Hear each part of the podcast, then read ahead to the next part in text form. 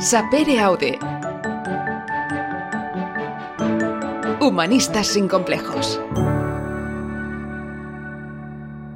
¿Qué tal? Bienvenidos a Sapere Aude, Humanistas sin complejos. ¿Cómo estáis? De nuevo hoy y de forma, ya sabéis, eh, mensual nos podéis eh, encontrar en humanistasinComplejos.com, donde también podéis disfrutar, tenéis ocasión de escuchar todas las conversaciones que hemos tenido con una serie ya de invitados que, que va creciendo, va creciendo y mucho. Todos ellos absolutamente indispensables y con los que hemos tenido la enorme suerte de charlar con ellos, de aprender y sobre todo de reflexionar.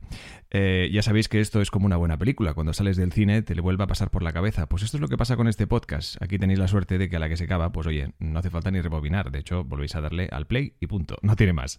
Alexis Piquer, ¿cómo estás? Bienvenido. Hola Eduard, muy bien, ¿tú qué tal? Muy bien, muy contento, muy contento porque hoy tenemos a uno de esos invitados que aparte lo guardábamos para dar ahí un impacto a esta nueva temporada de Sapareado de Humanistas sin Complejos, además un, un libro maravilloso, alguien que eh, se dedica a recrear estos eh, thrillers donde hay pensamiento crítico de por medio y además hay unos pensadores maravillosos como en el caso de que hoy nos ocupa es Platón. Pero bueno, en nada, eh, le damos la bienvenida. Oye, ¿qué nos cuentas del asesinato de Platón? Pues eh, lo mejor que puedo decir es que todavía estoy ahí en, medio de la, trama, así que todavía lo, estoy disfrutando, pero me lo estoy pasando muy bien. Eh, creo que, bueno, que, ya descubriremos durante esta conversación que vale mucho la pena cogerlo con ganas porque la diversión y el aprendizaje están asegurados. Desde luego. El asesinato de Platón que sigue al asesinato de, Pitágoras, que a su vez sigue al asesinato de Sócrates. Yo creo que sería importante preguntarle a Marcos Chicot. ¿Cómo estás, Marcos? Bienvenido. Muy bien, muchas gracias. ¿Qué tal? Solo un comentario sobre el orden. Primero es Pitágoras, luego el asesinato de Sócrates y ya continuamos con el asesinato de Platón. Ahí queda absolutamente apuntadísimo ese orden. Nos quedamos con, el, con lo más reciente, que es este Asesinato de Platón, un libro extraordinario con el que hoy vendremos a, analizar, a contar, como bien contaba Alexis. Esta, es un libro que tiene que se debe de degustar en este aspecto, ¿no?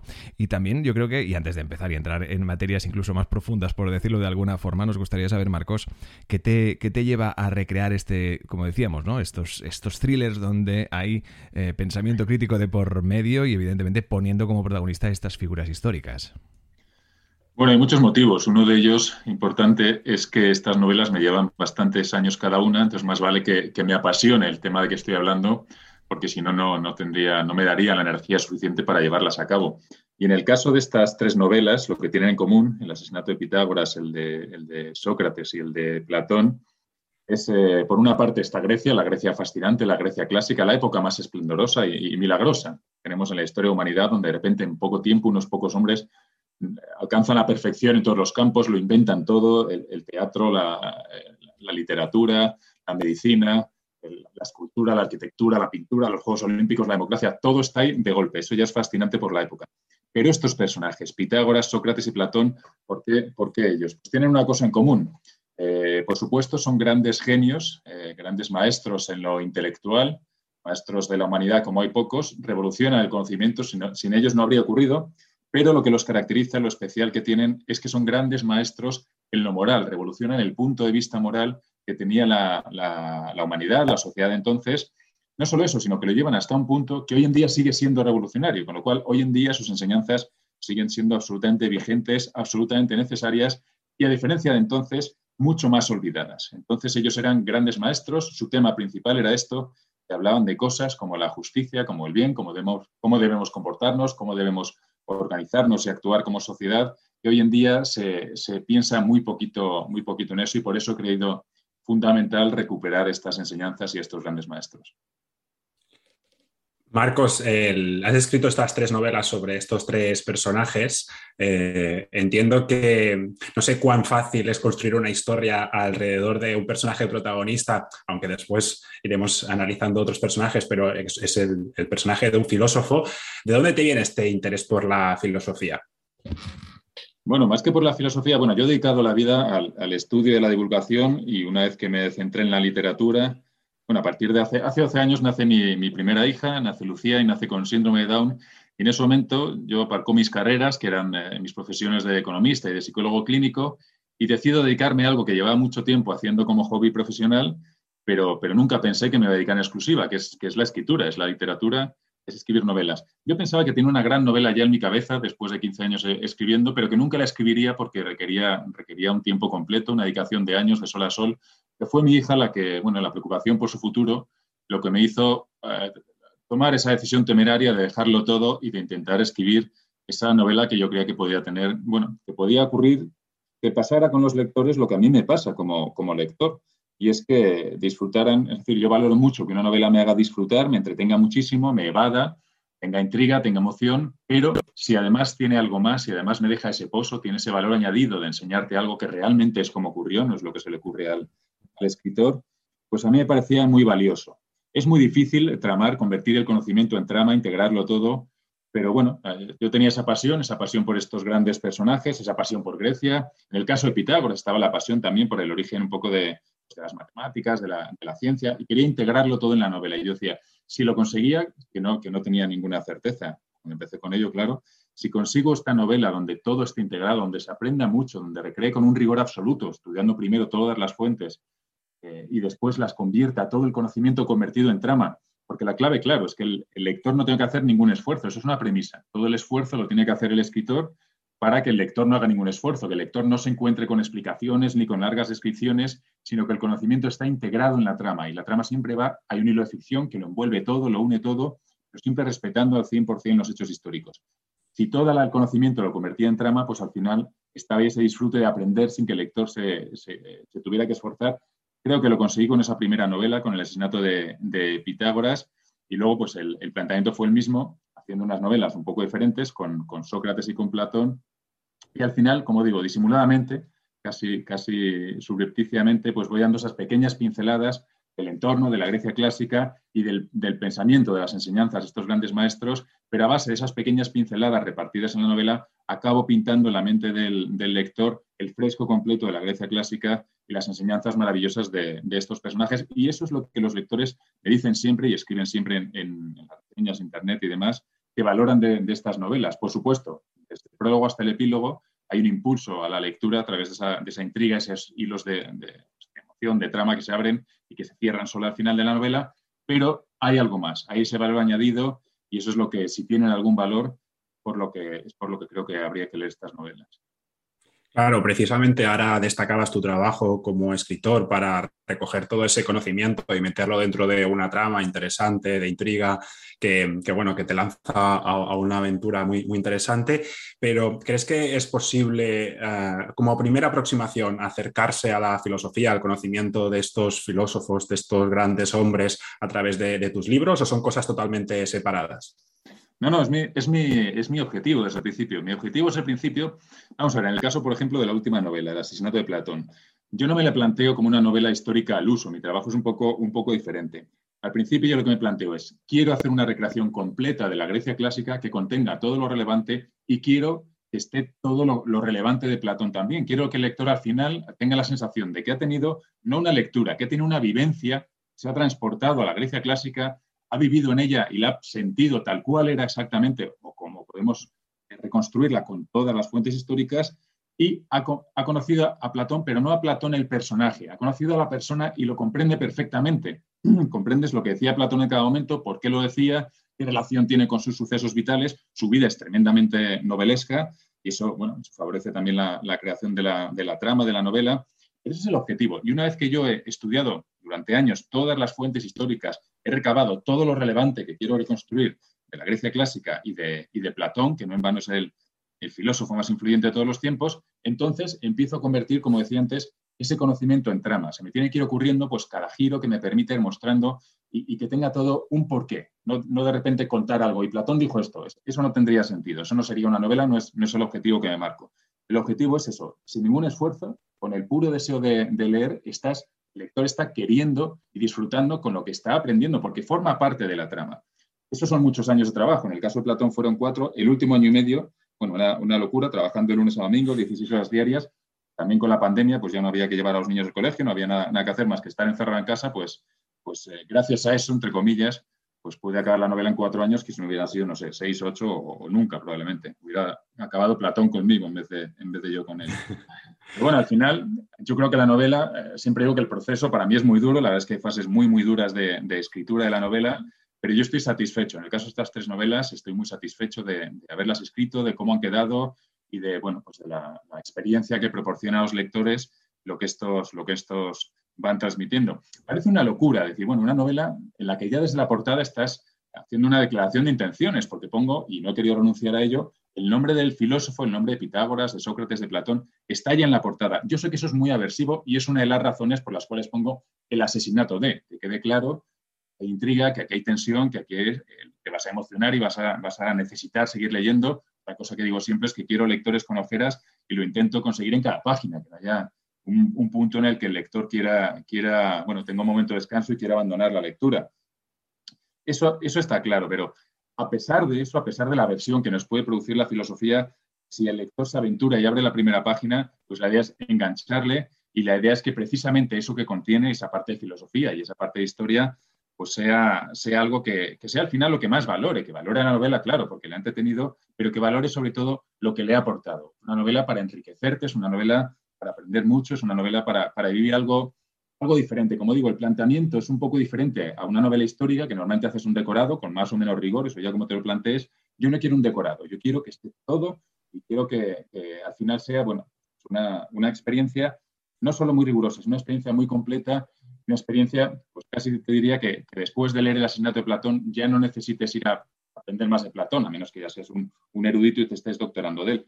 De hecho, las tres novelas, son lectura en muchos institutos para chicos de 13, 14 años y también lo son en facultades de, historia y de filosofía. Esto es así porque lo contienen, como digo, todo lo relevante está ahí, pero además tiene niveles de lectura. Puedes leer de una forma más sencilla o puedes profundizar y lo vas a encontrar todo lo que busques porque está contenido en la novela. Ese es el objetivo doble. Ahora destacabas todo el, trabajo que te ha llevado pues, cada una de estas, de estas novelas. Entiendo que has pasado mucho tiempo, has dicho cuatro años con esta última novela, o sea que prácticamente has tenido relación con, estos, estos filósofos. Eh, ¿Nos podrías decir un poco, por, pura curiosidad, eh, tú, que los has estudiado y has estado con, ellos, eh, en qué se parecen Sócrates, Platón y, Pitágoras y también qué, diferencias creéis que hay entre ellos? Bueno, diferencias hay muchas, lógicamente. En el caso de Pitágoras estamos hablando, bueno, en el caso de Pitágoras nos suena que es el del, teorema de Pitágoras, lo cual es muy aversivo. Encima, ya no solo filosofía, sino matemáticas, lo cual, por eso digo lo de la temeridad, ¿no? No, solo dejé profesiones remuneradas para escribir una novela con la que quería garantizar el futuro de mi hija, sino que encima lo hice con una novela que te evoca, ya desde el título, a matemáticas y a filosofía. Pues eh, bueno, pues esto es lo que tiene en común, esto es lo que tiene Pitágoras. Eh, es, matemáticas, claro, es el origen de las matemáticas, él crea el término matemáticas, él crea el término filosofía, él es el origen de tantas cosas, él es el padre de la música como ciencia, él descubre la relación exacta entre las notas musicales. No solo, como digo, es el del teorema de Pitágoras. Pitágoras es el único hombre en la historia de la humanidad que concibe un sistema ideal de gobierno y lo consigue llevar a cabo. Una utopía y lo consigue llevar a cabo. Es el único en toda la historia. Esto es lo que lo hace, una de las muchas cosas que lo, hace, que lo hace único. ¿Qué tiene en común? Pues lo que tiene en común con Sócrates y con Platón es ese planteamiento moralmente tan elevado del comportamiento personal y del comportamiento, de la actuación, de, la manera de organizarse en una sociedad. Pitágoras eh, no solo consigue llevar a cabo esa utopía, no solo es el único hombre en toda la historia que lo consigue, sino que lo consigue durante 30 años sobre una decena de personas, sobre una decena de ciudades que tiene una población de un billón de personas. Eso lo convierte, con el poder militar que va asociado, lo convierte en el segundo hombre más poderoso de su época, solo por detrás de Darío de Persia. Pero Pitágoras no quería utilizar ese poder militar. Pitágoras tenía un sueño, que era una comunidad de naciones, gobernadas con principios de igualdad, de solidaridad, de justicia.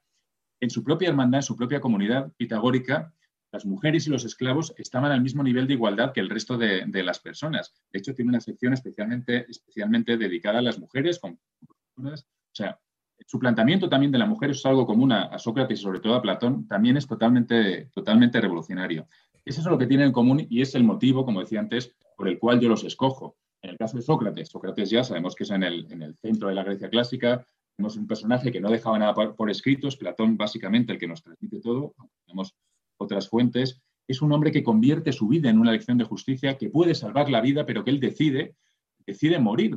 Él es consciente de que va a morir y que podría no morir. Tenían un plan de, fuga para él. Podría no morir si traiciona su idea de justicia, pero ni se lo plantea. Es, absolutamente superior a él la importancia que tiene la justicia que, le, que tiene su propia vida. Y esto es común a estos tres personajes. En el caso de Platón, él diseña, él tiene el, sueño, el proyecto, es lo que, lo que va moviendo también un poco toda la novela, de unir política y filosofía. ¿Qué significa esto? Él quería que gobernara la razón, que gobernara la justicia, en lugar de la corrupción, en lugar de los demagogos con su retórica vacía. Y esta lucha, ese intento, es a lo que dedica la vida. Él va una y otra vez a Siracusa a intentar convencer a un tirano, a intentar convertir una tiranía en un sistema ideal de gobierno, a arriesgar la vida. Se ve en la novela perfectamente, esto lo tenemos en unas cartas que nos transmite, nos llegan de su puño y letra, se ve perfectamente cómo él es consciente de que lo más probable es que lo maten si vuelve otra vez a intentar aquel proyecto, pero aún así va. Aún así, no tiene duda que esa idea, ese ideal, ese, ese faro que quería convertir aquella, aquella ciudad de Siracusa para los hombres de las siguientes generaciones, para que guiaran a la humanidad en el camino que él llamaba unir política y, filosofía, que no es más que el gobierno de la, de la, justicia y de la razón, pues él decide que su vida vale mucho menos que eso y que aunque hay una pequeña posibilidad, pues tiene que hacerlo. Eso es lo que tienen en común, por supuesto, la diferencia con diferentes años. Como decía, Pitágoras tiene esa excepcionalidad y esa fascinación de que es tan poco conocido y nos aporta todo eso. Sócrates era ese hombre tan, peculiar que iba andando por Atenas y hablando con, todo el mundo, esclavos incluidos, sobre todos los temas, demostrando a los que se creían sabios que en realidad eran ignorantes y demostrando a los que se creían ignorantes que en realidad había mucha sabiduría dentro de ellos, con esa ironía, ese método maravilloso, esa mayéutica que estaba en el interior de las personas la sabiduría. Y Platón, pues Platón es el hombre más, influyente, más prestigioso probablemente de la, de la Grecia de entonces, crea la Academia Platónica, una institución que pervive durante, durante, durante mil años, una institución tremendamente prestigiosa entonces y de la que nos seguimos acordando ahora, trata todos los temas, escribe sobre todos los temas, es el padre, bueno, de Platón se ha dicho que toda la filosofía europea no son sino notas al margen de, la obra de Platón. Tienen, insisto, esas, esas diferencias, pero esas maravillosas eh, similitudes también, que son lo, bueno, pues lo que va uniendo también una, una novela tras otra. Vamos de, gran maestro en gran maestro. Lo que está claro es que los tres hacen una apuesta eh, por el conocimiento eh, muy, muy firme. Sí, es, es, lo más valioso, el conocimiento, pero el conocimiento, el verdadero conocimiento, esa es la, la diferencia, ¿no? El verdadero conocimiento solo llega si te, si te aíslas un poco de tus intereses personales y de los intereses personales de tu ciudad, que eso era muy, muy arriesgado en aquella época, y si te conviertes en un verdadero filósofo y si consigues, bueno, pues esa forma de, debatir que vemos tan claramente en, Sócrates, que el propio Aristóteles se lo reconoce a Sócrates y que por eso, se le ve que es el, el padre del racionalismo, ¿no? Como dice, bueno, la justicia no puede ser lo que te interese a ti ni lo que le interesa a mi ciudad. Tiene que haber un concepto superior de justicia que pueda que en contra de nuestros intereses. En la novela de, Sócrates en concreto eh, se ve una, situación en la cual los em, embajadores eh, atenienses, para justificar uno de los muchos desmanes que hacían en la guerra con, Esparta, pues ante unos espartanos les dicen, es que el destino siempre ha querido que el débil quede sometido al poderoso. Esa es la visión de entonces. El destino es los dioses, la más alta autoridad moral. Si yo tengo poder, por lo tanto tengo el derecho, el derecho moral de utilizar el poder. Ese era el punto de vista entonces y sigue siendo en gran medida el de ahora. Si yo tengo un poder, tengo la justificación, el, derecho de, poder utilizarlo. Sin embargo, Sócrates es exactamente el ejemplo contrario. Y hay una frase al principio de la novela que dice, la capacidad otorga responsabilidades. No es siquiera una obligación, no es una implicación lógica, simplemente tienes la potestad, tienes el, privilegio de poder utilizar esa capacidad pues, en un sentido moral, en un sentido de, ayudar a otros. bueno, pues esa dicotomía se ve, se ve en las tres novelas, se ve en los tres pensadores y es la enorme lección que seguiría, que seguiría estando vigente en la actualidad. No solo esa, sino efectivamente el conocimiento, el verdadero conocimiento al cual solo llegamos cuestionándonos las cosas y con un pensamiento crítico. Decía Quevedo que un pueblo idiota es la seguridad del tirano y estos tres grandes maestros precisamente lo que nos, lo que nos dicen es cómo evitar que el pueblo y cada uno de nosotros pues, nos convirtamos en, idiotas, como decía Quevedo, y por lo tanto, cómo, cómo nos limitemos a ser un poco pues, marionetas que siguen las cuerdas de las que nos tiran los grandes titiriteros que siempre están por encima de nosotros. Y en esta última novela de, Platón ah, hay alguna referencia a Sócrates e incluso ahora hablábamos un poco de la defensa del conocimiento, esa, escena ¿no? donde Platón se enfrenta, por así decirlo, a, bueno, a dos charlatanes, a, dos sofistas y le hace ver a, su discípulo o eso, a su ayudante, no, no recuerdo el nombre. Eso es un poco también ese, guiño de ojo ¿no? al pensamiento de, Sócrates y a esa, y esa animadversión que tenía Platón hacia aquellos que parecen eh, o que quieren hacer ver que saben mucho pero que lo único que hacen es utilizar un poco la, oratoria y las artes del engaño ah, para, bueno, para sacar, un, en, este, en este caso, un, beneficio. Sí, los sofistas de entonces, que son los, los sofistas de ahora. Creo que, es, inevitable que en la novela vayamos sintiendo pues, el paralelismo con la actualidad y por lo tanto que al final, bueno, pues que vayamos deseando que Platón tenga, tenga éxito en su lucha contra los sofistas porque está luchando contra nuestros problemas, está intentando resolver nuestros problemas. Efectivamente, los sofistas son aquellos que utilizan la retórica para, para, convencer que no les interesa la verdad, les interesa simplemente convencer en la asamblea, en los tribunales, es decir, en, el mundo de, la política. Son los grandes demagogos que nos llegan a que, que, ya surgían en aquella primera democracia. No olvidemos que, aunque hablamos de 2.500 años, tienen el mismo sistema eh, de gobierno que nosotros, que luego desaparece durante 2.000 años y lo hemos recuperado recientemente. Pero por muy lejano que esté, fueron ellos quienes lo crean y quienes están en nuestra misma situación y, quienes tienen a los más grandes maestros que tratan de resolver los problemas que se dan en esa situación, en esa democracia. Los sofistas, además, son los que habían acabado, los que habían provocado la muerte de, Sócrates. Esto lo vemos en la anterior novela. De hecho, Platón ya sale, claro, como discípulo de, Sócrates. En la anterior novela lo vemos en su juventud y lo vemos en ese juicio que tuvo con Sócrates. Vemos el sufrimiento que le produce la muerte de Sócrates y eso inevitablemente lo marcó como decía yo antes, yo no, estoy tan interesado en el personaje como en la persona. Entonces a Platón lo vemos sufrir, lo vemos como amigo, vemos todo lo que sufre con Sócrates,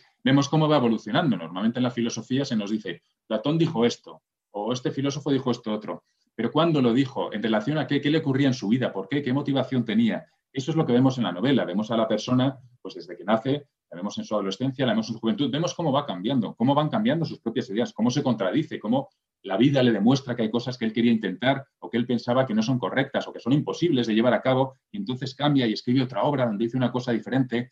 Eso es lo que nos permite realmente eh, comprenderlo. La, única manera. Si comprendemos a la persona, comprendemos la vida que llevó, comprendemos lo, que intentaba, lo que conseguía, lo que no. Bueno, creo que es la, la lección de hacer un poco diferente. No me interesa ese Platón, ese Sócrates que podemos concebir como bustos polvorientos en un museo o como fotos en blanco y negro en, un libro de, historia de filosofía. Me interesa la persona. Sócrates, la gente sorprende y me dice, pero Sócrates luchaba, porque lo vemos en tres batallas en la novela de Sócrates, y sí, lo vemos como amigo, lo vemos como marido, claro, tenía una mujer, lo vemos en esas disputas domésticas que sabemos por diferentes fuentes que tenía con su, con su mujer, Jantipa, y tanto Sócrates como Platón los vemos en la batalla porque sabemos que en aquella época ya fueras carpintero o fueras filósofo, llegaba la guerra, que llegaba continuamente, y tenías que ir a combatir porque no había un ejército profesional. Eran los ciudadanos, además tenían que entrenarse todos los años, aparte de los dos años de servicio militar, y tenían que ir a luchar cada vez que, era necesario para su ciudad. Esto lo tenemos en las fuentes históricas y esto es lo que he querido recrear. No me interesa tanto lo, conocido, ¿no? Bueno, sí, pongo los, los, templos conocidos, los hechos conocidos. No, me interesa más la realidad, lo que podemos ver ya entre líneas, ya mascando lentamente, con tiempo y, con, mucha dedicación, pues los entresijos de aquella, de aquella época, de aquella sociedad. Esto es lo bonito, cuando realmente lo vives, lo comprendes, la vida cotidiana, las relaciones sociales, y esto es lo que la gente creo que valora más cuando, cuando, cuando está en estos viajes, ¿no? Y cuando vuelve de estos viajes. No has visto lo típico, no has visto típico Es como si haces un viaje, pues no es lo mismo irte en el autobús con el guía típico que has contratado, ver las cuatro excursiones rápidas y te vuelves. Y si te vas a viajar, te vas con gente allí que te lo enseña todo, que estás tiempo, que te integras en la sociedad. Ese es el tipo de viaje que intento proporcionar con estas novelas a, la Grecia antigua y a estos personajes. Mm, ahora decías que te interesa la, persona, yo creo que te interesa la persona y las personas, porque si algo me ha parecido puedes extraer de, tu novela es que, es que entras mucho en, el mundo de cada persona, eh, no solo en, su mundo, sino en su carácter, en las acciones, en las situaciones que va viviendo todos y cada uno de, los personajes. Y todo esto para mí resulta en una escritura con un punto moral y ético que permite al lector, en este caso a, nosotros, pues reflexionar sobre todas estas decisiones que van tomando los personajes. Yo creo que es una escritura que podría considerarse hasta, hasta, hasta un punto humanista, ¿no? porque eh, mezclas pues, eh, hechos históricos, mezclas datos filosóficos, eh, mezclas literatura, mezclas también esto que estamos comentando de, este punto más, más moral y constantemente a, raíz también de, esa historia con la que disfrutamos y nos lo pasamos bien, em, decías antes que lo que querías era que no, que no, cerráramos los ojos, que, quisiéramos pues, pasar a la siguiente página, pero yo creo que constantemente hay como un, como que planea un pensamiento humanístico que me parece muy, muy interesante. No sé si es lo que buscabas o si es para ti esto o qué significa para ti este pensamiento humanista, pero yo lo he visto bastante claro. Sí, de hecho yo en buena parte considero mis novelas novelas de personajes. Los personajes son fundamentales, los personajes es lo que más trabajo en las novelas y voluntariamente intento, narrar muy desde dentro del personaje para que, para que el lector se, se, integre, se convierta en el personaje. No solo, como decía antes, no, no quiero que se experimente en mis novelas como una lectura, algo que estás sentado, estás leyendo, tienes la página delante, sino como una vivencia y con una vivencia desde dentro de los personajes. Quiero que haya esa, esa asimilación, esa integración. Por eso eh, se ven mucho los pensamientos del personaje, se describen los, pues, los, los sentimientos asociados a, a, sus actos, a sus gestos, a, a lo que va lo que va ocurriendo, porque eso es lo que más me interesa, porque eso es lo que más nos interesa en la vida. En la vida, si tú cuentas algo que te ha ocurrido, que te ha impactado, no haces una descripción fría de, de, de hechos, de lo que estás contando es lo que tú has sentido, lo que, cómo te ha afectado a ti, cómo lo vives tú, tus, pensamientos. Eso me interesa de, estos grandes eh, personajes, pero me interesa de, la vida común. De hecho, siempre hay personas, en el caso de Platón, pues tiene mucho peso la esclavitud. Tenemos un personaje, una mujer y un hombre que son esclavos, son personajes principales Lógicamente, era tremendamente duro en aquella época, como cualquiera, ser, ser esclavo. Era muy duro también ser mujer. Soy la protagonista de ¿no? es una mujer que intenta llevar a cabo una, una, bueno, una vida, desarrollar una vida acorde a sus, a sus, capacidades, que son muy elevadas. Es discípula de Platón, está en la academia, pero aquello es un mundo de, hombre, de hombres y es tremendamente difícil. Eso es lo que me interesa, un poco la, la, la, lucha, el sufrimiento, la posición, los derechos, las libertades, lo que se puede hacer, lo que no y por qué y que, lo vivas desde dentro de cada personaje, desde dentro de cada estamento social. Quiero que veas cómo era la vida de los esclavos, cómo era la vida de las mujeres, cómo era la vida de los filósofos, de los artistas, de los grandes gobernantes, de los soldados. Y a través de esas experiencias de, personas, esas experiencias vitales, es cómo se va conformando ese, ese cuadro. A mí lo que me interesa más no, no es, es muy interesante y muy bonito también, claro, aquella Atenas de, aquella Grecia de, templos y de esculturas, también y también sale, también creo que se disfruta con su riqueza y con la... bueno, hay un disfrute estético, pero me interesa sobre todo la Grecia de, personas, de seres humanos, y esa, y esa integración es la que, la que más se va a producir, creo, la que intento que se produzca sobre todo en los lectores.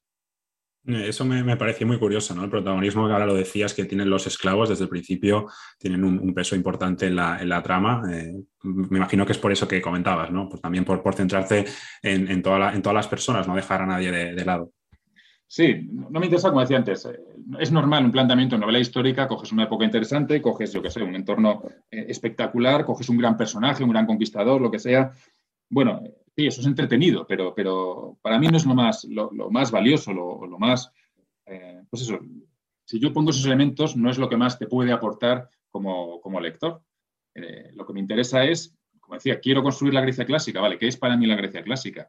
No es el gran conquistador, que también tiene que estar y también tiene que entenderse lo que hace y sobre todo la implicación que tiene todos sus actos en, el resto de la sociedad. Esto es lo que, lo que más me interesa. De hecho, se ve en la novela en un momento dado, eh, hay esclavos y están hablando de cómo les afectaría a estos esclavos, pues si una ciudad conquista la suya, si la suya cae, eso es lo que importa, les importa a ellos a fin de cuentas, si se muere su señor, qué puede ocurrir si cambian a otros, si es uno bueno, pues están temiendo eh, el posible, el posible cambio, esta afectación de, los, de, los, de las personas de, de, a pie, que a fin de cuentas es como seríamos la mayoría nosotros si estuviéramos allí también, pues es la parte más, más importante. Y si yo solo tuviera eso, gobernantes, clase alta, etcétera, no tendría sentido. ¿Por qué en todas mis novelas hay mujeres como protagonistas y como unas protagonistas muy fuertes?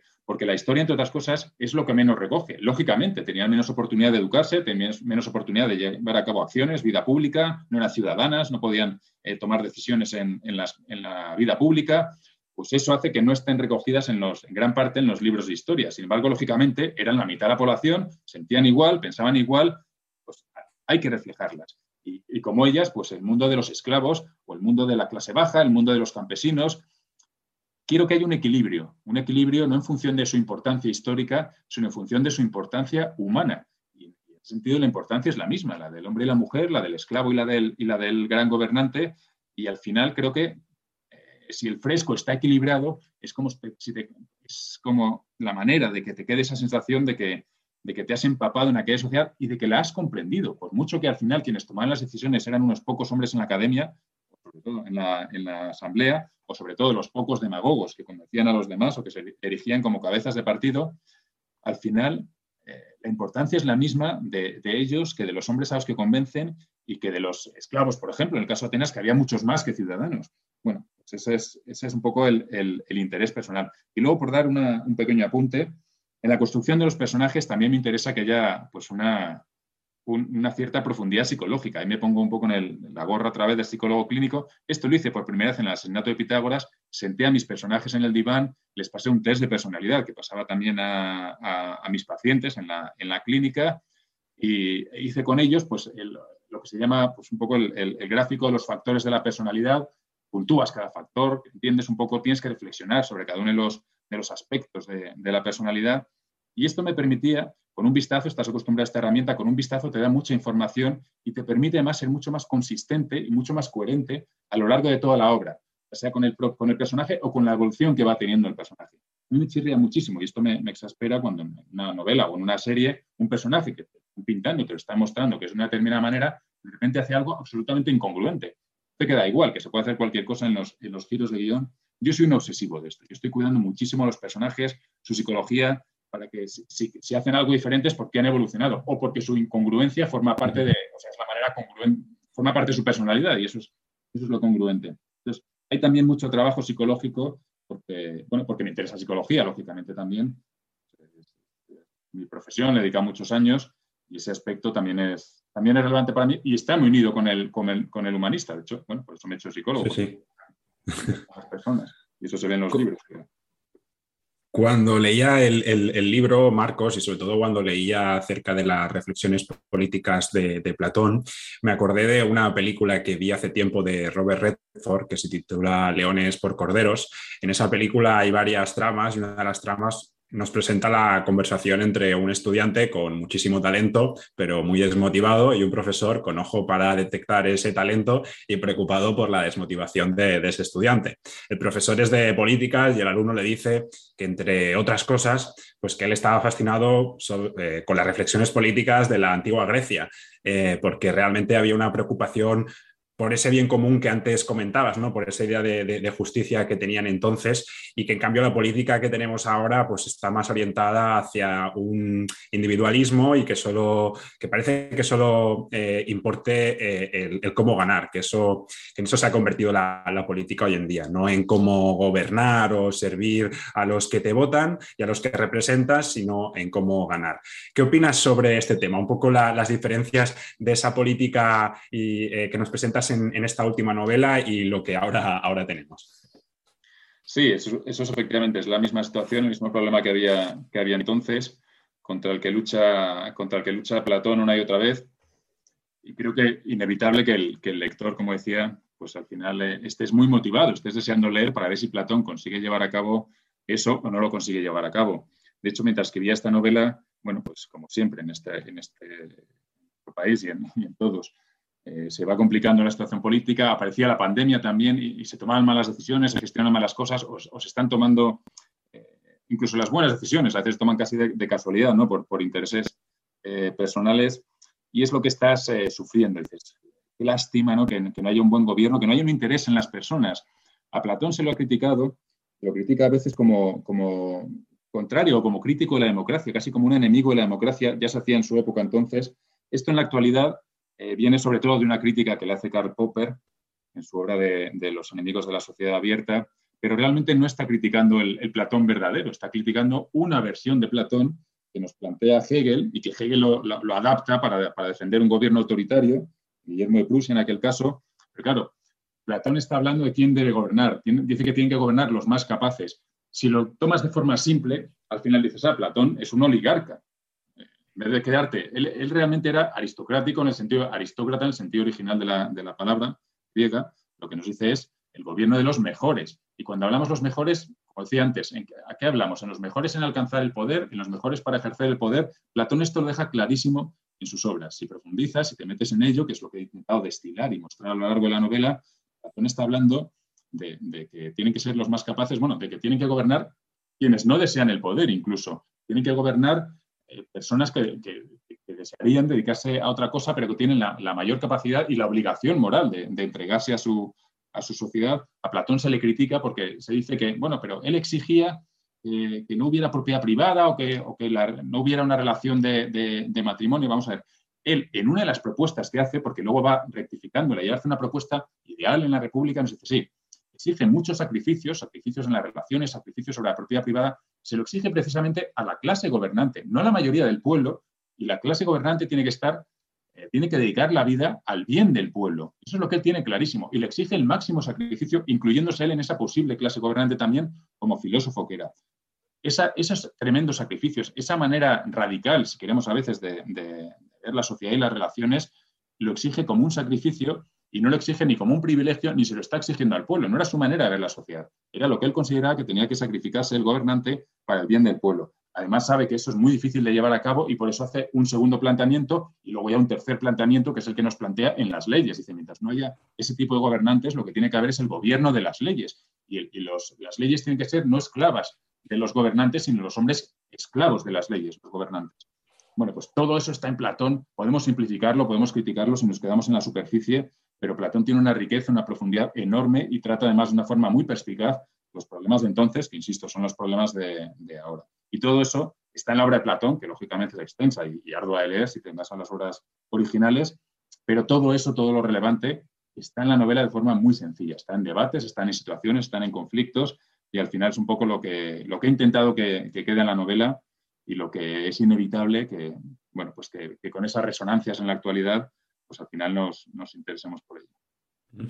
Uno de, los lugares más emblemáticos que aparecen en el libro es la, famosa Academia de Platón, ese centro de saber. ¿Cómo crees que era esa, academia? ¿La tenemos un, poco idealizada o realmente ahí se daba algo que, hoy en día es, impensable de, prácticamente de ver?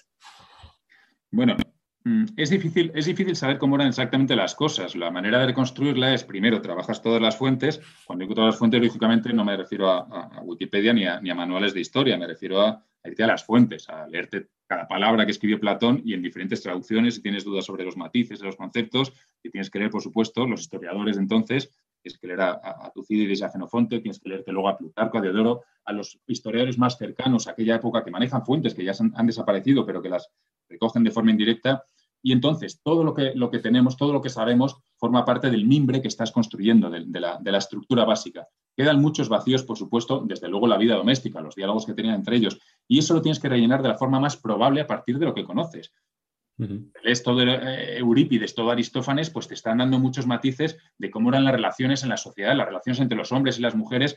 A partir de ahí puedes hacer de la forma más plausible la recreación de aquello de lo que solo tienes los, los mimbres. En el caso de la Academia Platónica, por ejemplo, me vino, me vino muy bien los años dedicados al asesinato de Pitágoras, porque Platón era un gran admirador de Pitágoras. De hecho, la Academia Platónica en gran parte la hizo como modelo, como imitación de la, de la hermandad pitagórica. Tiene un templo de las musas, a igualdad del templo de las musas al que estaba dedicado la Academia, la Academia Pitagórica.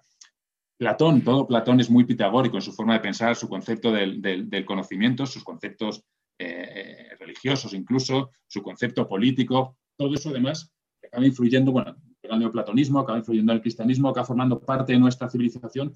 El origen es Pitágoras y Platón coge, y por supuesto aumenta con su, enorme capacidad, pues gran parte de esas enseñanzas. Con lo cual, todo lo que vemos, también tenemos información de la, hermandad pitagórica, nos sirve para conocer también un poco el planteamiento y cómo era la, academia platónica. Yo intento ir siempre de la idealización. Claro, las cosas eran maravillosas en muchos aspectos, pero en otros no es muy atractivo aquel entorno, pero tengo que resistir a veces la tentación de mostrar, a veces si hay varias, por ejemplo, versiones de un hecho o de un elemento en las fuentes históricas, siempre intento coger el más plausible, no el más espectacular. es lo que hacen muchos de los historiadores de la antigüedad, los tienes que conocer. dices, bueno, cogemos a Diógenes Laercio, un historiador maravilloso, recoge muchas fuentes, pero le gustan mucho los chismes, le gustan mucho las anécdotas. Pues tienes que tener cuidado y no creerte todo lo que coge porque él quería ser ameno, él quería entretener a su público. Cada historiador es una manera diferente. Tucídides, extremadamente objetivo, muy reflexivo, muy perspicaz en lo, en lo psicológico. Diodoro, pues un poco exagerado en las cifras. Con todo ese conocimiento ya, con tantos años de trabajos con los que puedes matizar y al final intentar esa recreación sea lo más, como decía, lo más parecido posible a viajar realmente en el tiempo y estar allí tal como era, tal como era aquella época, aquellos personajes. Antes lo, has comentado, en, en, esa academia sucede uno de los hechos más relevantes del libro, por primera vez una mujer se convierte en, profesora. ¿Eso nos tendría que, sorprender? ¿Era, ¿Era Platón realmente feminista? Sí, eso nos tiene que sorprender a Platón. Una de las cosas que se ha hecho al simplificarle a veces en las críticas, lo cual es una de nuestras, nuestras malas costumbres como, sociedad, eh, se le critica por su visión de, eh, sobre la mujer, porque a veces decía, bueno, pero a la mujer no le otorgaba siempre el mismo eh, peso en sus planteamientos de la sociedad ideal, de, cómo gobernarnos como Estado. Vamos a ver, si en aquella sociedad digamos que sobre 100 se veía a la mujer con una valoración o con una capacidad y se daba una posición de 1, Platón dice un 95, claro, no llega a 100, no deja de ser un hombre de su, de su tiempo y aparte realista, aunque las mujeres tenían mucha educación y muchas menos posibilidades de hacer cosas, tampoco podías cambiar la sociedad radicalmente. Pero Platón, esto se ve en la novela, dice cosas como que las mujeres tienen la misma capacidad que los hombres, dicen que deberían recibir la misma, educación, dice que las mujeres deberían realizar las mismas tareas, incluido gobernar, y dice que si una sociedad, un Estado que, renuncia a sus mujeres, está renunciando a la mitad de los recursos que podría, podría obtener. En el caso de Altea, de la protagonista, esta discípula de Platón que vemos en la academia, ella es un personaje de ficción, pero como todos mis personajes de ficción, está construida utilizando y está construida para mostrar a través de ella elementos que forman parte de la realidad. En el caso de, y hay anécdotas que lo verás al final de las novelas, siempre hay, siempre hay una carta a mis lectores donde aclaro siempre la frontera entre realidad y ficción. Quiero que el lector no tenga duda, es una novela con la que se aprende mucho, quiero que sepa cuál es el hilo de ficción y qué es lo que procede de las fuentes históricas. Por eso doy al final esas, esas explicaciones, anécdotas, que ahora no voy a, desvelar algunas sobre, sobre cosas que le pasan a Altea, cosas que hace Altea, eso viene de diferentes fuentes. Sabemos, por ejemplo, que había dos mujeres, Axiotea de Fliunte y la Astenia de Mantinea, esto nos viene de algunas fuentes históricas, que formaban parte de la academia, que fueran incluso profesoras en la academia platónica, lo cual ya nos está diciendo cuál es el punto de vista de Platón sobre la mujer, si está dispuesto a tener mujeres que sean incluso maestras de su academia, que den clase a los hombres, obviamente era una, revolución e imposible en cualquier otro contexto en aquella época. Ahí quería ir, si realmente el pensamiento de, Platón tenía una trascendencia práctica, es decir, si él era coherente con, sus ideas o no, porque en tu novela con Altea, que, es un personaje ficticio, pues sí que, sí que lo tiene, pero mi duda estaba ahí, si realmente él, llegó a aplicar esa, idea pues, más feminista, eh, aunque es un concepto muy moderno este del feminismo, pero si esas ideas pues, las, las, llegó a poner en práctica. Sí, por lo que digo, porque sabemos que había, que había, que llegó a haber mujeres en la academia, que llegaron a ser maestras en la academia, y luego además es que está la obra platónica. Todo lo que pongo de que hablan, hay un diálogo entre dos mujeres en la, academia más adelante, hacia el final de la novela, eh, y están reflexionando precisamente sobre qué es lo que pueden hacer, qué es lo que no, sus problemas en la sociedad y respecto al pensamiento, respecto a lo que dice Platón. Y todo lo que está en ese diálogo son frases, son ideas sacadas directamente de la obra de Platón, trabajando la obra de Platón, lo que va diciendo aquí y allá de las mujeres y cómo evoluciona también esa idea a lo largo de todas sus obras, es lo que muestro en ese diálogo en concreto, pero es lo que muestro en toda la novela. La posición de Altea, de la protagonista, es la posición que podía tener una mujer allí, la relación, bueno, todo lo que va haciendo, todo lo que muestra, toda la relación con Platón y en la, y en la academia, como digo, está reconstruido de la forma más plausible a partir de lo que, de lo que sabemos de Platón y, por supuesto, como elemento fundamental en el pensamiento de Platón, es uno de los elementos que yo me he esforzado por crear una trama, unos personajes, unas situaciones que me permitan mostrar ese, esa parte tan fundamental de su pensamiento. Siempre como trama. En este caso, bueno, pues tenemos un personaje, tenemos una, serie de circunstancias eh, muy intensas alrededor de ella y eso nos permite eh, comprender perfectamente, creo, qué pensaba exactamente y qué dijo exactamente Platón sobre las mujeres. Marcos Chicot, este presente 2021 ha vuelto a las librerías con este nuevo asesinato en la Grecia clásica, en esta ocasión platónico, nunca mejor dicho. El asesinato de Platón, que sigue el asesinato de Pitágoras, la novela que se autoeditó nuestro invitado y que se convirtió en todo un fenómeno en Amazon y además también el asesinato de Sócrates, que le convirtió en finalista de los premios Planeta de 2016. Menudo viaje como autor, Marcos. Eh, yo creo que los resultados hablan por sí mismos, obviamente, y también de toda la comunidad de fieles seguidores que te te siguen, que te, que te escuchan, que te leen y obviamente seguro de los que nos estáis escuchando teníais ganas de que conversáramos con Marcos Chicot, teníamos las mismas ganas nosotros sin duda. Te agradecemos mucho que nos hayas acompañado, pero antes de despedirte quiero pedir a Alexis una reflexión respecto pues un poco ya no solo a la charla, sino pues obviamente de invitar a nuestros queridos oyentes que, que lean el asesinato de Platón. Sí, Eduard, lo primero que me gustaría destacar es a, su autor. Eh, sinceramente no, no, conocía a Marcos, ha sido todo un, descubrimiento. Me lo estoy pasando en grande leyendo tu, libro, Marcos, y, cuando acabe este entiendo que no hay ningún inconveniente en ir a los dos anteriores, o sea que no, no sé si son sucesivos o, eso, no, eso no, no lo sé. No, se pueden leer en cualquier orden. Pitágoras es independiente de Sócrates y Platón. Platón sería la continuación de Sócrates, pero yo los escribo sabiendo que mucha gente los lee en otro orden, con lo cual intento no desvelar nada de la trama de los anteriores y cada novela tiene los elementos que permiten comprender lo que. Lo que... Bueno, yo, haré ese camino inverso. Desde luego. el, maldito concepto del spoiler, ¿eh? que ahí Marcos lo ha tenido en consideración, cosa que agradecemos muchísimo. Desde luego, Marcos, muchísimas gracias por acompañarnos. Eh, te deseamos toda la suerte y obviamente cuídate mucho. Bueno, muchísimas gracias a vosotros. Ha sido un placer. Y ya sabéis, esto es Sapere Aude Humanistas sin Complejos, el podcast que podéis seguir ya no solo en todas las plataformas de podcast, sino también, pues obviamente, en su web oficial, humanistasincomplejos.com y además de las múltiples plataformas donde nos vais a poder ir encontrando y para dar también apoyo de todas las formas posibles. Ya veréis, tenéis que buscar un poquito y si no, contactáis con nosotros en humanistasincomplejos.com y os lo contamos. Muchísimas gracias a todos. Sapere Aude, Humanistas sin Complejos.